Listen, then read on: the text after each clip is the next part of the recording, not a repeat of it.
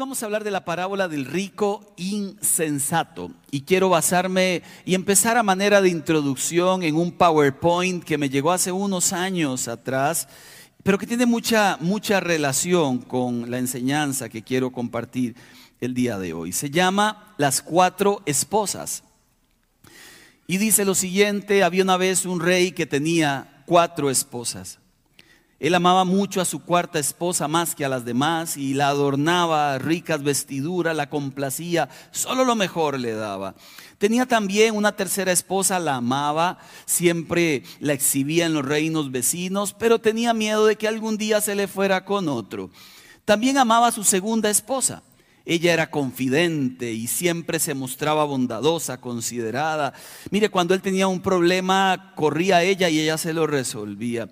Sin embargo, él no amaba a su primera esposa. ella, aunque pues lamentablemente eh, no era mala persona, pero apenas él sí se fijaba en ella. La primera esposa del rey era una compañera leal, fiel, había hecho grandes contribuciones a la riqueza y al reinado. Un día el rey se enfermó y se dio cuenta de que le quedaba poco tiempo en esta tierra. Entonces pensó y dijo, ahora tengo cuatro esposas conmigo, pero cuando muera estaré solo. Entonces fue a la cuarta esposa y le dijo, te he amado más que a todas. Te he dotado con los mejores vestidos, con lo mejor te he cuidado. Ahora que estoy muriendo, estarías dispuesta a seguirme y ser mi compañía. Así que la cuarta esposa le respondió, ni pensarlo. Y no dijo más palabras y se fue. Su respuesta penetró en el corazón del rey como un cuchillo filoso. Entristecido fue a la tercera esposa y le dijo, te he amado toda la vida, ahora que estoy muriendo, ¿estás dispuesta a seguirme? No, le dijo ella, la vida es demasiado buena, chico, eh, seguro era cubana, cuando mueras, me vuelvo a casar su corazón experimentó una fuerte sacudida y se puso frío. Entonces preguntó a la segunda, siempre he venido a ti por ayuda, has estado allí, si me muero ya y me voy, me sigues, serás mi compañía. Mm, lo siento, le dijo la segunda, esta vez no puedo, lo más que puedo es ir a enterrarte. Su respuesta vino como un relámpago estruendoso que devastó al rey. Y allí escuchó atrás la voz de alguien que le decía, yo me iré contigo te seguiré a donde quiera que vayas. El rey volvió a ver y ¿quién estaba allí? La primera esposa, debilucha, desnutrida. Él la mira y dijo, definitivamente debí haberte atendido cuando tuve la oportunidad de hacerlo. ¿Cuál es la historia o la moraleja con esta historia? Es que todos tenemos cuatro esposas. Eh, eh, tranquila, ya le voy a explicar, tranquila. Nuestra cuarta esposa es nuestro cuerpo. No importa cuánto tiempo y cuánto esfuerzo le invirtamos y cuánto dinero en hacerlo lucir bonito, cuando usted se muera, lo deja. La segunda esposa, la tercera, perdón, son las posesiones, el estatus y las riquezas. Nos morimos y van a parar a las manos de otro. La segunda esposa es la familia y los amigos. No importa cuánto te hayan amado, lo más que pueden hacer cuando usted se muera es ir al entierro. Y la primera esposa es el alma, frecuentemente, frecuentemente olvidada por, por la búsqueda de la fortuna, el poder, el orgullo, el placer, el ego, pero es la única, la única que nos acompañará el día en que nos muramos. Les cuento esta historia porque creo que en la vida tenemos un orden de prioridades invertido. Jesús dijo, primero es el reino y luego las cosas, luego las añadiduras. Pero andamos por la vida desesperados buscando las añadiduras y nos olvidamos del reino de los cielos.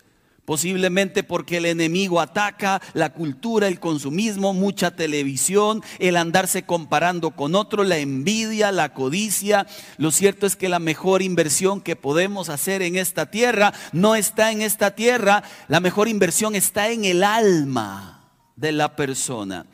Y esta es la introducción para que leamos la parábola del rico insensato.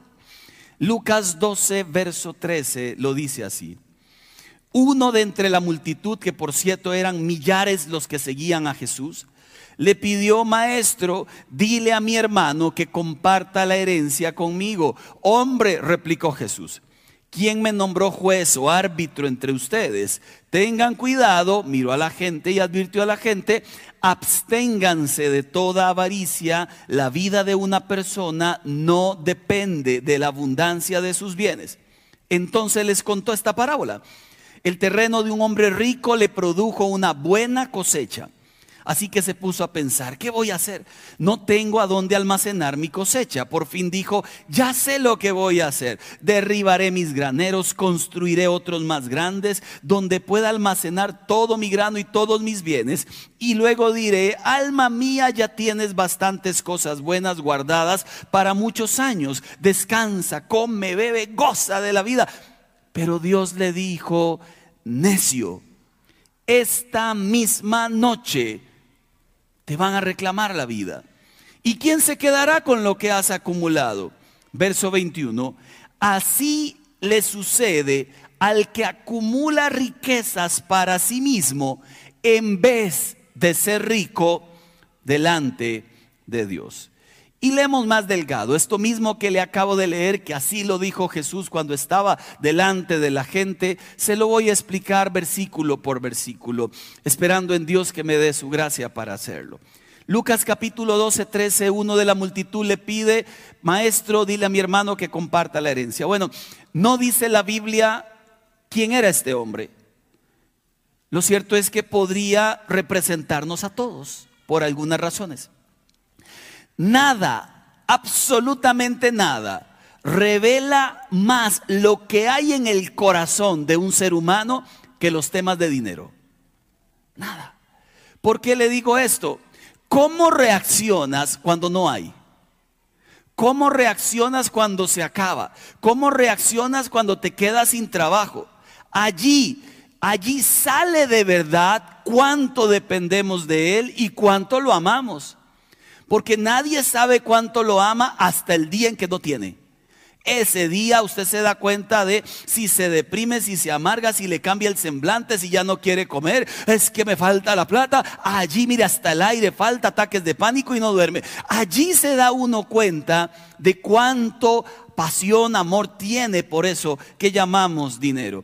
He conocido familias que se llevaban extraordinariamente hasta el día en que la mamá murió y tenían que repartirse la herencia. Ahora se odian. He conocido amigos que se querían mucho. Uno le prestó plata al otro, él no le podía pagar y ya ahora ni lo vuelve a ver. Va para el infierno con todo y el demonio. ¿Por qué? Porque no le pagó. He conocido gente que les han hecho una promesa de trabajo. Vamos a aumentarte el sueldo, cambiarte de puesto y como no ha ocurrido, ahora odia al jefe y lo llama la bestia del apocalipsis. ¿Por qué pasa eso? Porque amamos el dinero, no se imagina cuánto. Y lamentablemente, como le digo, es un indicador de cuán, cuán espirituales somos. Lo segundo, dentro de este versículo, es que este hombre parece que provenía de una familia acomodada. ¿Por qué? Porque tenían herencia. Y generalmente las familias que dejan herencias porque han sido muy ordenados y han estado acomodados. Es muy posible que este muchacho no necesitara nada, pero escuchó plata y dijo, me falta porque nunca parece que es suficiente. El que gana 500 se pregunta, ¿y si ganara 650? Y le suben a 650 y, si ganara un millón. Y le suben a un millón y dice, ¿por qué no millón 250? Y si le suben a 3 millones, dice, ¿por qué no 4? Ese es el problema de este mundo, que siempre queremos más, nunca es suficiente, parece. Número 3, dice la Biblia que este hombre, este, yo creo que tenía una pésima actitud tanto él como su hermano, el hermano por mezquino, no comparte la herencia, y este por insensible. ¿Se da usted cuenta que para que haya una herencia es porque el padre tuvo que haber muerto? Y a ninguno de los dos parece importarles el dolor del padre. Los dos están pensando en cuánto me toca ahora. Ya papá se fue, muerto, el, eh, muerto al hoyo, y, ¿qué dice el, el versículo? No sé qué dice ese versículo porque yo soy cristiano, pero bueno,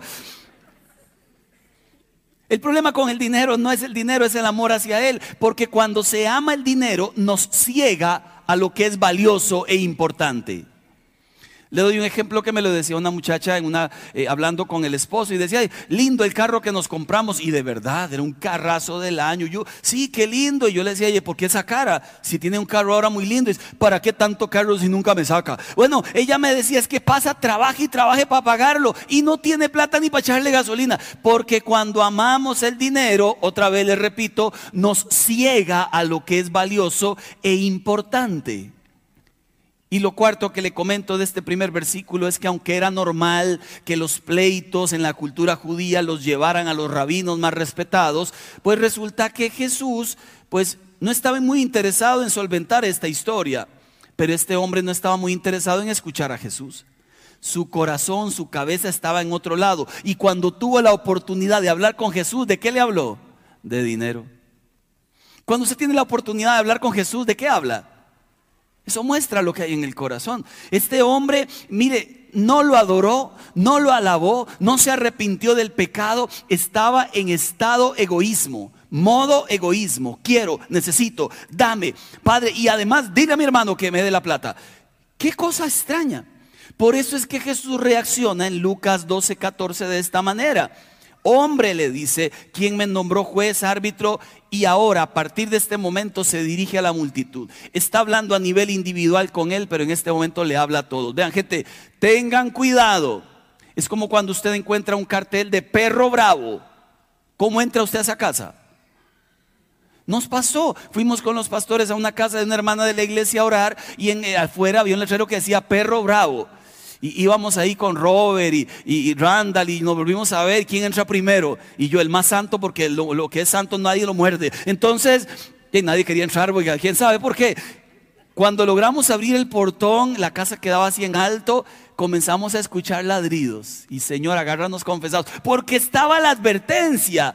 Al final salió una pulga de este tamaño, ¿verdad? Que que con un chu salió corriendo. Lo que pasa es que hay gente que inventa y pone un letrero aunque el perro no sea tan bravo. Pero cuando Dios dice, tengan cuidado con algo, es porque de verdad hay que prestarle atención. Y a este algo es, gente, no sean avaros, no sean codiciosos. Téngale terror a la codicia. Por muchas razones, téngale terror. Jesús está hablando de lecciones espirituales, pero este hombre está en modo terrenal. Y para entender las lecciones espirituales hay que estar en modo espiritual. Las crisis, las enfermedades, los dolores, los golpes emocionales, todos tienen lecciones espirituales. Pero si estamos en modo terrenal no las vamos a comprender. Es como el celular. Usted lo pone en modo avión, usted lo pone en modo no interrumpir. Mire, si hubieran emojis como los de Facebook, usted lo pondría en modo estoy triste, modo estoy deprimido, ahora la dejé, porque todo el mundo pone eso ahora en las redes sociales, ¿verdad?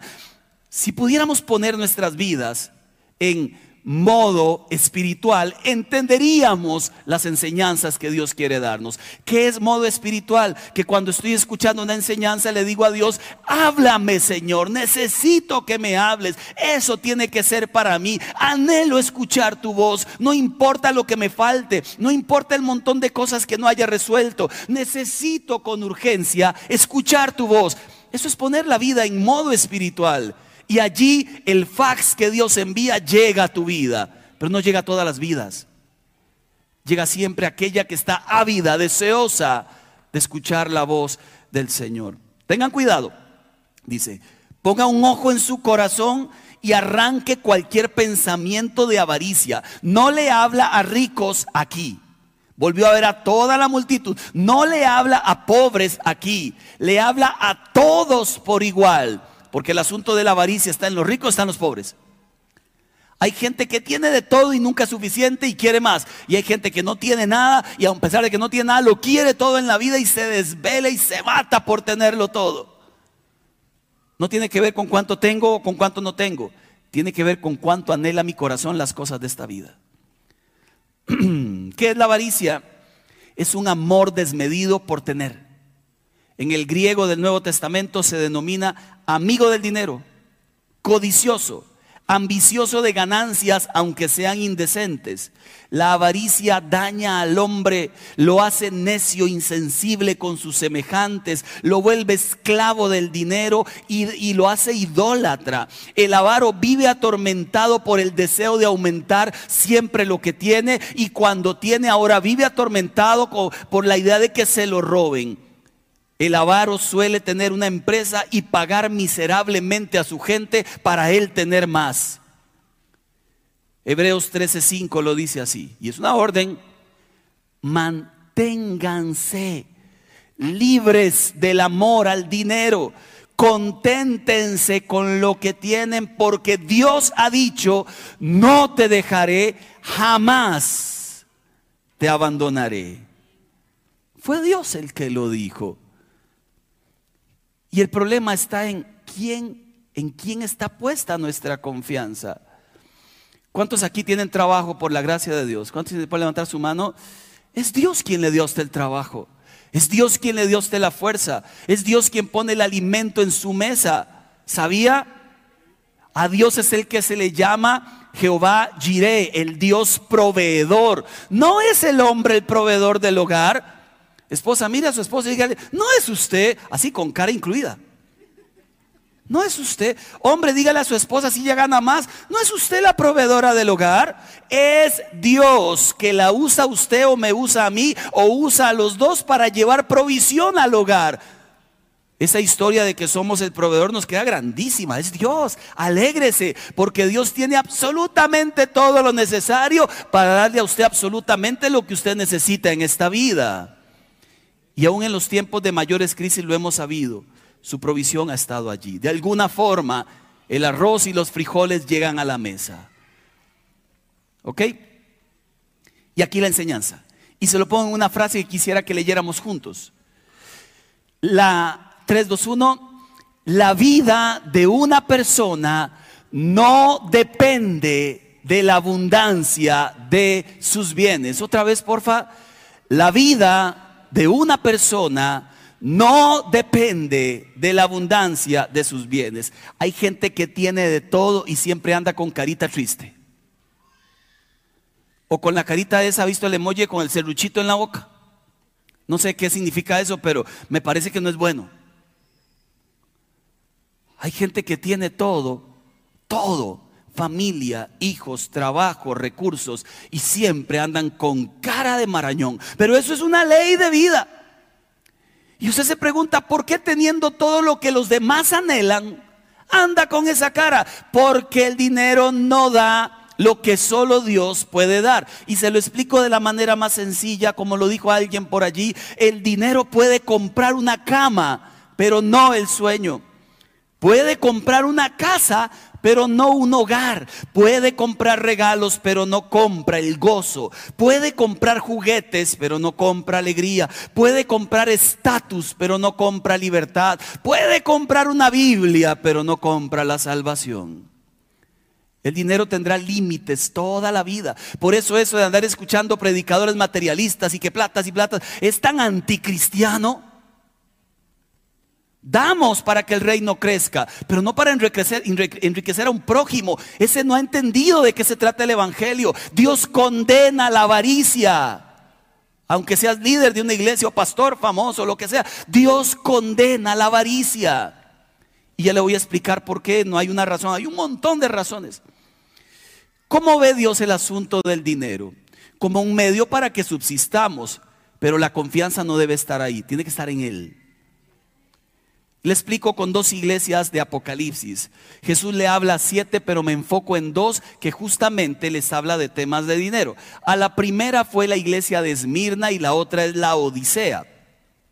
A la iglesia de Esmirna en Apocalipsis 2.9 le dice, sé de tu sufrimiento y de tu pobreza. Era una iglesia sufrida y pobre, pero a la vista de Jesús le dice, pero delante de mí eres rica. Parece una contradicción. Como si realmente es pobre, Jesús la ve como rica. Ahora vayamos a la iglesia de la Odisea en Apocalipsis 3:16. Por tanto, como no eres ni frío ni caliente, sino tibio, estoy por vomitarte de mi boca. Dices, soy rico, me he enriquecido, no me hace falta nada porque esta iglesia le había ido muy bien económicamente, una iglesia cristiana, pero el Señor le responde, yo te veo por dentro y no te das cuenta de cuán infeliz, miserable, pobre, ciego y desnudo eres tú. No es las cosas ni el billete lo que determina la bendición y la riqueza de una persona. Se lo digo en una frase. Es la condición espiritual lo que determina tu verdadera riqueza. ¿Cómo estás por dentro delante de Dios? Eso es lo que te hace rico. Porque cuando sobra, agradeces. Y cuando falta, agradeces. Tu vida no depende de que sobre o que falte. Depende de que estás en la mano del Todopoderoso. Depende que has creído, no te dejaré y no te abandonaré. Tu vida pasa por otro lado, muy diferente de las cosas materiales. Hoy podemos tener un montón y mañana no, y no pasa nada. Hoy podemos tener poco y mañana mucho y no pasa nada. El Señor dice, vive día a día dependiendo de mi mano. Y cuando vivimos así, la vida es diferente.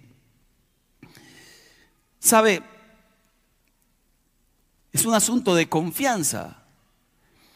Recuerdo que creo le había contado, tengo un amigo que perdió la moto, la perdió porque otro lo bajó con una pistola, entonces la perdió. Se la robaron ahí en San José.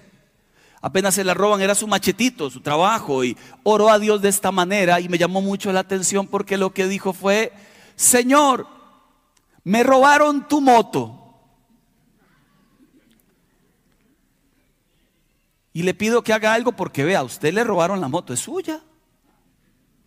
15 días después, un amigo de él que es policía, que trabaja allá en, la frontera con Nicaragua, detienen en una de estas cosas a, un motociclista, ve que la moto se parece a la de él, la revisan, es robada, lo llama al amigo y le dice, a vos te robaron la moto, tengo estos datos, si es la misma, ya te la mando.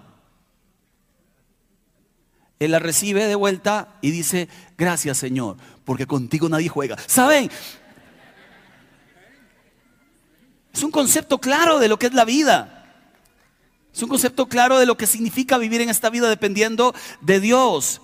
Pero vea lo que hace el hombre de la parábola, Lucas 12, 16. Entonces Jesús cuenta esta parábola para advertirnos de la avaricia. El terreno de un hombre rico le produjo una buena cosecha, así que pensó que voy a hacer, no tengo a dónde almacenar. Ah, claro, no hay problema con que tengas una gran cosecha. Dios primero permita que todo lo que haga sea multiplicado. No hay problema porque Dios es un Dios de grandes cosechas.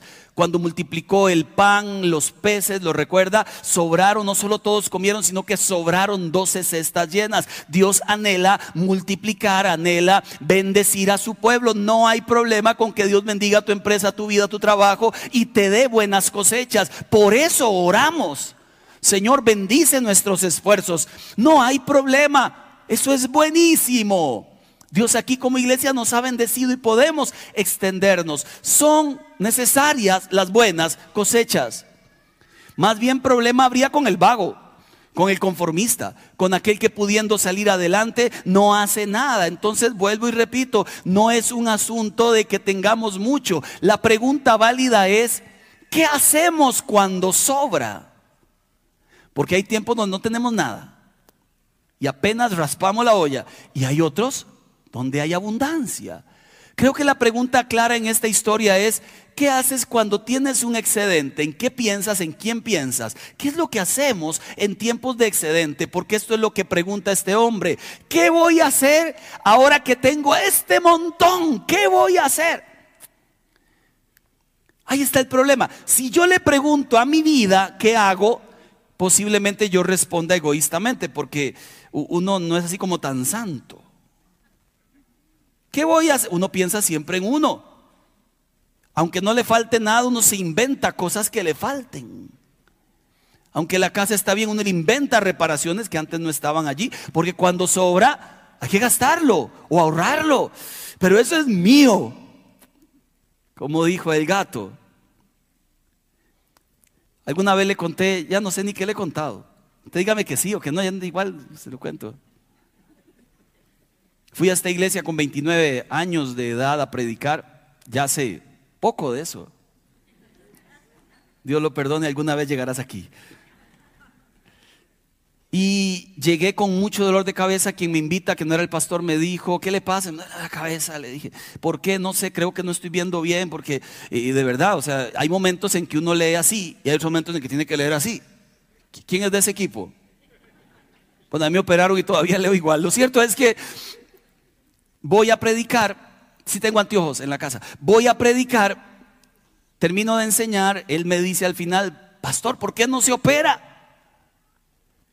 Y yo dije, un día, un día de estos, para quitármelo de encima, está operándome nada. ¿Por qué no ahorra esa plata? Yo tenía un ahorro, pero no es para eso. Hay cosas más importantes que operarse. Un celular. El último. Porque el último tiene dos, tres cosas que no hace el anterior. Yo sé que vale 200 mil más que el anterior, pero, pero la foto que toma, mire, es un ángulo increíble. ¿O no caemos en esa trampa, en serio? Le usamos cinco funciones y pagamos por 1200. Pero ese no es el tema. El tema es la operación.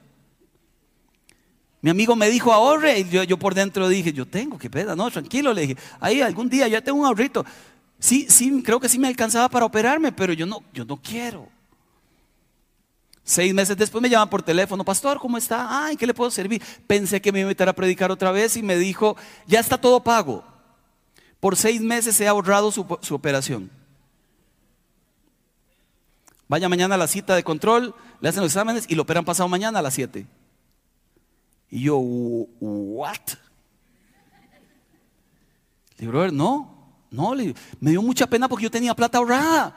No, brother, dele esto a alguien que sí lo necesita. No, va a perder la bendición. No, brother, entienda que qué pena, dame una cuenta, yo te lo devuelvo. Yo no ocupo la operación. No sé ni con quién estaba hablando, porque no veía nada, pero yo no ocupo nada. Yo solo necesito que usted reciba, mire, fue tan ahí me cortó, tranquilo, todo está hecho. Que Dios lo bendiga. Entonces le mandé un texto lindísimo, brother, qué pena, jamás de la vida. Al final me operé, le agradecí millones de veces a él y luego le dije al Señor, cuando ya veía súper bien, no 20-20, sino como 37-40, mire, así quedé viendo como triple. Levanté mis manos al cielo y dije, gracias Señor, porque ahora veo bien y me dejaste ahorro. Esa parábola es para mí, quiero que sepa. Avaro no le es suficiente con que alguien te pagó la operación, sino que además sigues acumulando para ti, porque todo es para ti. No escuché eso, luego lo escuché. Un mes después una familia amiga cayó en una crisis terrible, de, muerte horrible. Fuimos a la casa, lloramos con ellos y, cómo están haciendo, preguntamos, ay, aquí con la bendición de Dios, lo que Dios mande. Entonces le dije, ¿me permites orar? Sí, claro. Y fui con Jackie y oramos. Padre, bendícela, Señor. Oh, aleluya. Trae recursos a ella del norte, del sur, del este, oeste y cualquier punto cardinal. Padre, que alguien, Señor, se ha movido a misericordia y le bendiga. Qué oración más hipócrita. Por Dios. Usted es la respuesta a esa oración que ellos vienen haciendo hace rato. Yo era la respuesta. Ahora veía bien, tenía y oraba con poder. Y siento en mi corazón, te toca. Pero no. Yo dije, Señor, confírmamelo. Qué miserable, en serio. No me lo diga a mí, yo me puedo tratar así, pero usted no. Un mes después, Estoy en la casa hablando con Jackie, hablamos de esta pareja y Jackie me dijo, mi amor, ¿usted no ha pensado en que podemos darle el ahorro? Yo dije, sí, yo he pensado que podemos darle del ahorro. Jackie me dice, ¿y si le quitamos la D y le damos el ahorro? Yo, bueno, hay que orar, le dije. Esa era la confirmación. Ya dejamos, nos dejamos de mates, fuimos a sacar la plata para llevársela a ellos. Y ahí vamos con la plata, muy exagerado, ¿verdad? El sobrecito, llegamos a la casa de ellos y, hola, abrazos, mire, de parte de Dios es esto. Ella me miró y me dijo, ¿Ya? ¿Por qué duró tanto? Yo, ¿cómo? ¿Por qué duré tanto? Si es que hace un mes que usted vino, yo me fui a orar después y Dios me dijo, te lo envío a Él porque te trae una bendición.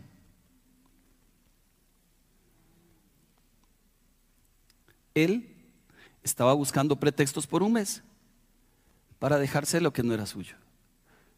Porque hay bendiciones que llegan a tu vida, decía aquel predicador, que no son para ti, son para otro.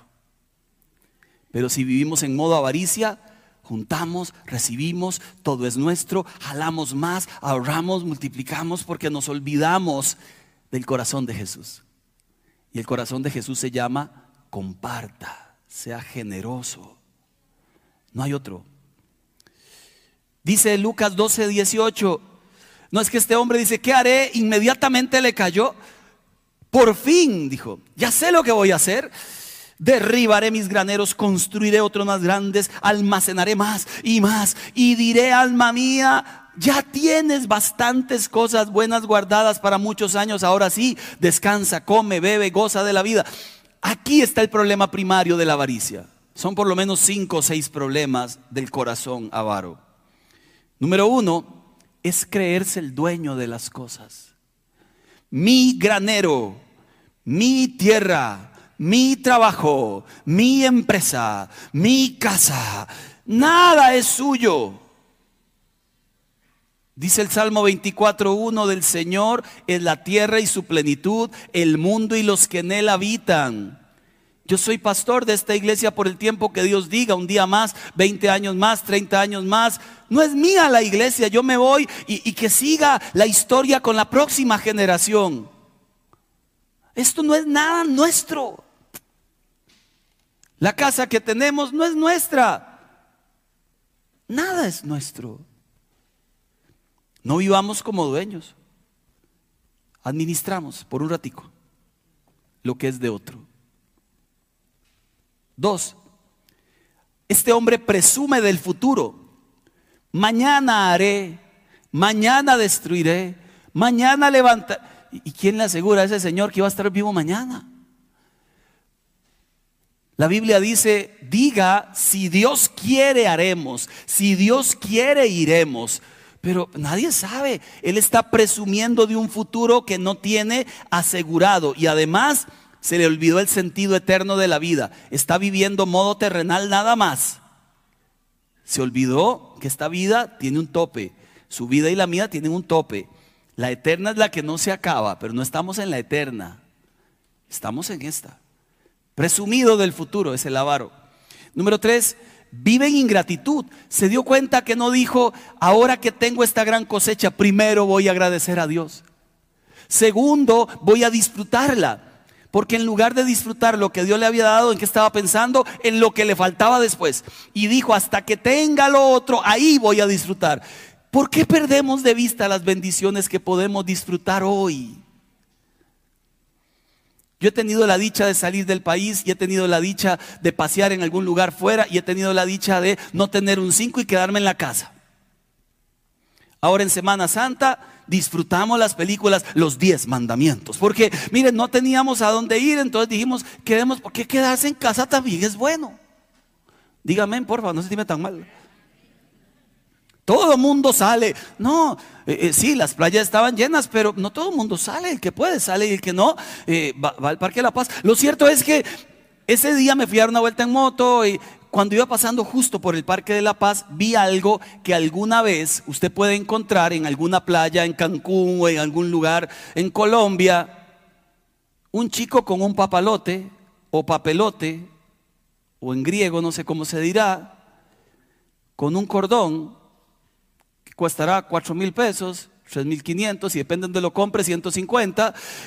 Y ahí estaba subido en la montaña de tierra con una sonrisa tan grande, más grande que cualquier vacación en las Bahamas.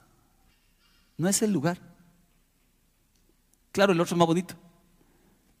Pero usted pasea ese mismo papalote en Cancún y lo pasea en el Parque la Paz. Eh, el asunto no es el lugar, es la alegría que usted experimenta al sentirse libre de agradecer a Dios por lo que tiene hoy.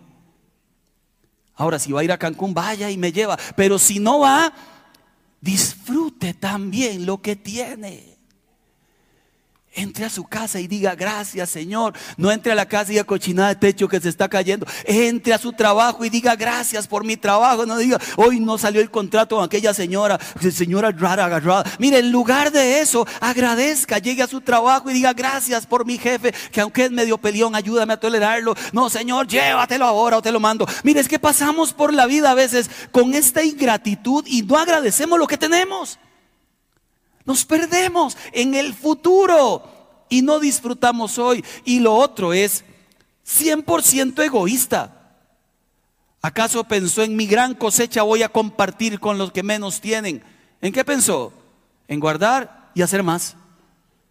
¿Acaso se preguntó, Señor, ¿por qué me has dado tanto? ¿Por qué me has dado tanto? Porque al que mucho tiene, mucho se le demandará. ¿Por qué me has dado tanto? Deberíamos entonces compartir igualmente y ser proporcionales con la bendición. Le cuento, esto lo cuento no para que, sino porque uno es egoísta de corazón. A veces. Después de ahorrar un tiempo, quisimos cambiar el portón de la casa eh, nos pasamos ahí hace dos años y qué lindo hacer un portón nuevo con un diseño que Jackie quería y lo planeamos y ya pudimos ahorrar, llamamos al, a don portonista y llegó, ¿verdad? Y lo hizo lindísimo. El, nuestro no estaba malo, estaba enterísimo, entonces lo sacó completo y, y nos dijo, este usted lo puede vender. En unos 250 mil se los dan fácilmente. Entonces, buenísimo porque eso le sumamos al portón nuevo ya no sale tan caro. Entonces vine a trabajar aquí en la construcción, bueno, a ver cómo trabajaban los muchachos del colegio.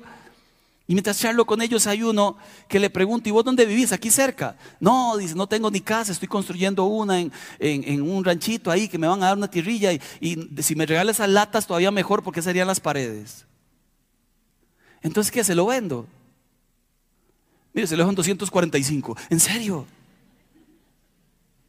Ahí no te das cuenta que, que si Dios te ha bendecido, bendice. Comparta, ahí está, úselo, lléveselo, no vale un 5. Cuando usted ha sido bendecido y tiene un corazón trabajado por Dios, no hay forma de seguir creyendo de que además tengo y sigo acumulando. El corazón generoso del Señor comparte siempre. Y esa es la lección de Jesús. Además está desubicadísimo quiere darle a su alma los placeres de esta tierra como si al alma le importaran mucho, comer, beber y, descansar y tirársela rico. Al alma lo que más le importa es su comunión con el Padre. Cuando el alma se conecta con el Padre, eso es lo mejor que le puede pasar a un ser humano.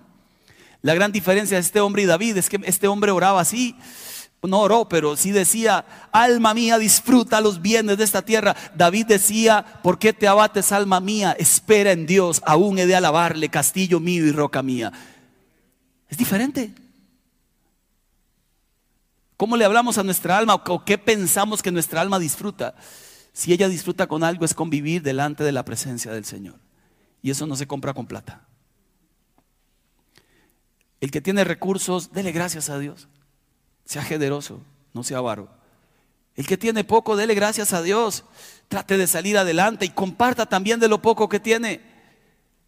El corazón generoso no se limita por tener poco o mucho. Da, comparte, entiende que el corazón de Jesús siempre fue así. Y el último, el error del concepto de pecado.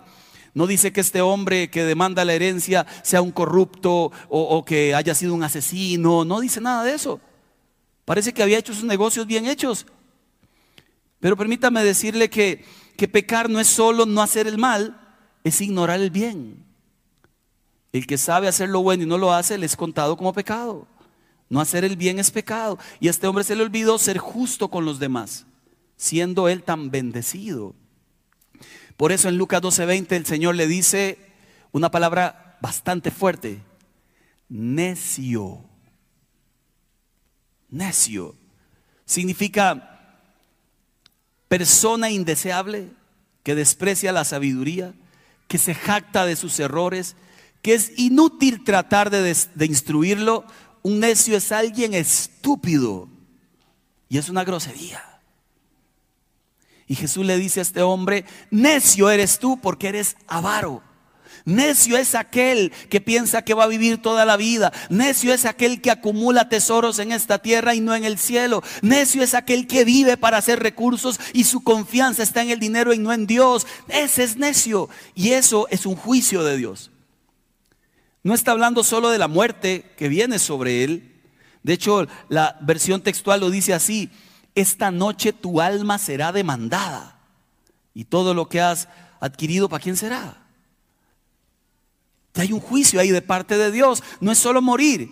Es que en el juicio de los cielos el Señor nos va a demandar si de verdad nuestro corazón fue o no generoso para con los demás. Y es algo que tenemos que responder individualmente. Dice Primera de Timoteo 6:7, nada, ¿lo puede leer conmigo, porfa? Nada trajimos a este mundo, nada podemos llevarnos. Decía este escritor que se llama Jeremías, tan locos como el rico insensato, amenazado por la muerte, somos nosotros si recogemos bienes a la vista de un diluvio que viene. Yo salgo, salía muchísimo del país antes de la pandemia a predicar a muchos países y las primeras veces que me monté en un avión era muy simpático eh, la escena de la azafata eh, eh, hablando acerca de lo que puede pasar, los sistemas de seguridad. Te lo dicen tanto que me lo aprendí en español y inglés, porque siempre lo dicen en español y inglés. Por razones de seguridad, pero no lo voy a decir en inglés porque usted me juzgaría. Por razones de seguridad, comienza la muchacha, este avión tiene dispuestas y la muchacha va explicando ahí, ¿verdad? La ha visto, que va haciendo todo para allá, para allá. Van explicando dónde están y toda la cosa. Cuando llegó al punto de póngase el inflador en caso de que el avión caiga en el agua, y yo dije, Señor, el avión puede caer en el agua. Hasta ahí lo pensé. Pero pensé en las cosas curiosas que ella decía. Si el avión comienza a precipitarse y tiene una despresurización de la cabina, usted respire tranquilamente. Y yo, ¿what? o sea, vamos a morir, es lo que uno diría ahí, pero está uno, mm, inhale, exhale, nos estamos matando, inhale, exhale, es en serio, no es posible. Pero lo más loco de esto que le cuento no era la respiración que ella decía, era lo que yo estaba pensando. Porque mientras yo me ponía en mi mente el cosito ahí, el, el flotador con unas cosas que usted lo va inflando, ¿verdad? Mientras yo decía, uno nada sale de la angustia. Y yo decía, Señor, ok, aquí me, me, me en serio venía pensando en eso, me acomodo esto aquí y, y la compu. O sea, donde en eso estaba pensando porque toda la historia de trabajo está ahí. Las prédicas, la vida, todo. Y la compu, entonces, ¿dónde me la meto? Pero se moja. Entonces hay una bolsa. Yo venía pensando en dónde la envuelvo, dónde me la acomodo para una vez que caiga en el agua, entonces la compu se salve. ¿Quién piensa en eso? Bueno, el pastor que usted tiene para que sepa. No sé si alguien más piensa en eso. Pero es lo que está diciendo este escritor. ¿Quién ante la inminente venida de Jesús y ante el final de este mundo está pensando en acumular cosas? No tiene lógica, ni sentido. ¿Quién se monta en un avión pensando en salvar la computadora? Nadie hace eso. Luego ya me dio vergüenza. Entonces dije, mejor no llevo la compu en el avión. o sea, me muero sin la compu. Ella tiene que salvarse. El pensamiento final de Jesús es uno. Sea rico para con Dios. Tiene sentido, ¿verdad? De algunas formas. Cuide sus bienes. Eso es ser rico para con Dios, pero recuerde que no son suyos, compártalos. Cuídelos y compártalos cuando tenga la oportunidad. Cuídelos y compártalos aun cuando no tenga oportunidad. Comparta siempre. El corazón de Jesús es compartir. Dos, cuide su nombre. Vale más el buen nombre que la riqueza. Nunca se enrede en algún trato o en algún negocio donde va a masacrar tu nombre. Nunca se enrede con gente que usted sabe, como dice el Salmo 1, no, no ande en consejo de malvados. Nunca lo haga. Vale más poquito en paz que mucho en angustia. Tres, Abandone la mezquindad y la avaricia. Sea rico para con Dios, honre el nombre de Dios y dele siempre a Dios. Y sea rico para con los pobres. En todo lugar hay gente a la que uno le puede ayudar. Y sobre todo, comencemos con la gente más cercana, con los de casa, con la familia de la fe y con todos alrededor. Para ayudar solo hay que tener la voluntad. Cuatro, y haga tesoros en el cielo. Dice Mateo capítulo 6, verso 19, es, es un mandato de Jesús, no acumulen, punto. ¿Qué? Tesoros en la tierra. Aquí hay polillas, óxido y ladrones. Allá en el cielo, dice la Biblia, esto no ocurre. Y termina la frase brillante, donde esté tu tesoro, allí estará también tu corazón. Aquello en lo que inviertes es aquello que realmente amas y aquello que consideras realmente valioso. Carro, casa, el estudio, el celular, el reino de los cielos, aquello en lo que inviertes es lo que consideras realmente valioso. Ahí no hay quite. Ahí no hay quite. Tenga cosas, qué bueno. Procure salir adelante, no sea conformista, qué bueno, hágalo. Crezca, estudie, prepárese. Clame a Dios por buenas y abundantes cosechas. Qué bueno. Pero que nunca la avaricia llegue a tocar tu corazón. Comparta. Equilibre. Si Dios me ha bendecido así es porque seguro quiere que yo bendiga a otros más. Porque hay bendición, no sabe cuánta, en dar y no en acumular. En compartir y no en creerme el dueño de todas las cosas.